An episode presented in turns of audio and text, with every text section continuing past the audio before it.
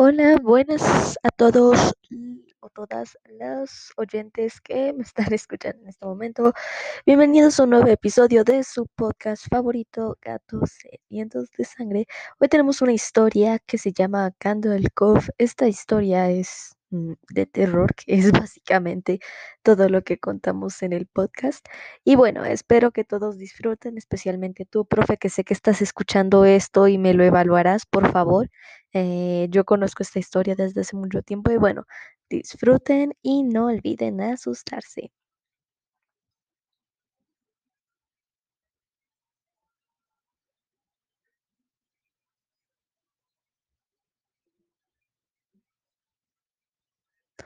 Fue hace algún tiempo cuando recuerdo haber recordado algo escaso de mi infancia, algo que no sabía si aún recordaba o debía recordar al menos. Lo único que recuerdo es que hoy en día desearía no haber tenido esa conversación con mis amigos donde recordamos algo muy perturbador y raro de nuestra infancia. Bueno, la cosa empezó un día que había regresado del trabajo. Todo iba normal, o según eso para mí. Yo había llegado del trabajo a casa y esperaba ver un poco de televisión, pero como siempre, terminé fue en redes sociales. Así que comencé a hablar con mis amigos. Tiempo después encontré algunos perfiles que parecían de mis amigos antiguos de la secundaria. Parecía extraño, pues no nos habíamos visto desde hace tiempo y habían millones de personas que se llamaban igual, pero igual me llamó la atención y captó mi curiosidad. Y al final resulté estar en lo cierto. Eran mis antiguos amigos o de la secundaria o de la universidad. Sinceramente no sabía qué hacer al respecto de eso. No era algo que realmente fuera de mi total interés. Pero las cosas comenzaron a ponerse raras después de eso. Pero continuando, simplemente nos unimos en una llamada de Skype después de recordar muchos momentos juntos de la infancia y travesuras que habíamos hecho en la universidad y en la secundaria, fiestas, eh, escapadas de clases y cosas de ese tipo. Ah, uno de mis amigos, recuerdo que estaba ahí, se llamaba Axel. Él era mi mejor amigo de la secundaria y fue mi amigo un poco tiempo en la universidad, ya que después por nuestras carreras diferentes no teníamos tanto tiempo para hablar. Otro de mis amigos era Michael. Él era como dos años mayor que yo y nos conocimos en la universidad. Él era algo arriesgado y le encantaba hacer de ese tipo de travesuras de escaparse de clase e ir a fiestas cuando al día siguiente había examen. Y las últimas que estaban ahí eran Andy y Mandy. Ya lo sé, son nombres raros. Eran dos gemelas que habían estado en mi secundaria y que había visto por última vez en la graduación. Era raro verlas de nuevo, ya que recuerdo que durante un tiempo me gustó una de ellas y como las dos se veían iguales, no supe diferenciarlas. Pero ese no es el punto. No hablemos de mi vida romántica. Eso no cuenta.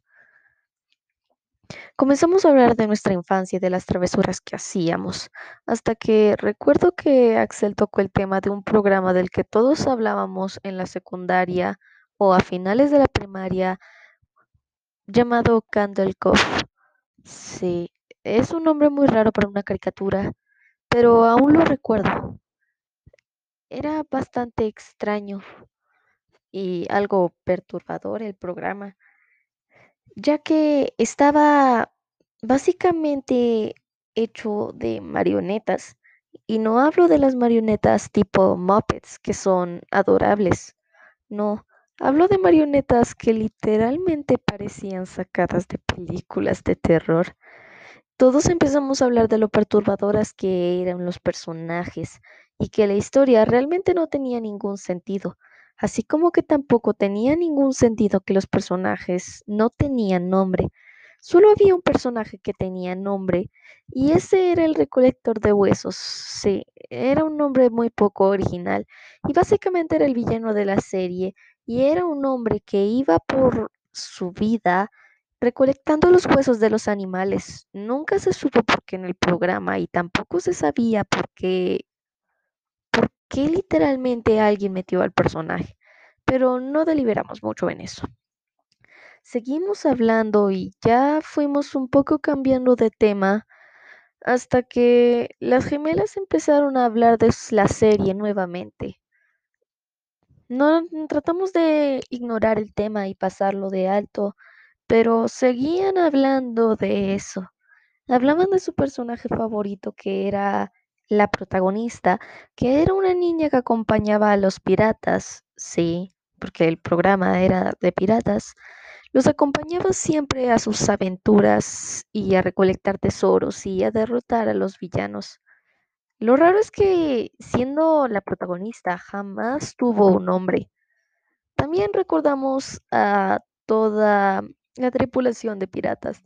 Tampoco ninguno tenía nombre y las marionetas cambiaban muchas veces, por lo que no se sabía si en realidad alguna vez se quedaron los mismos personajes durante cinco episodios seguidos.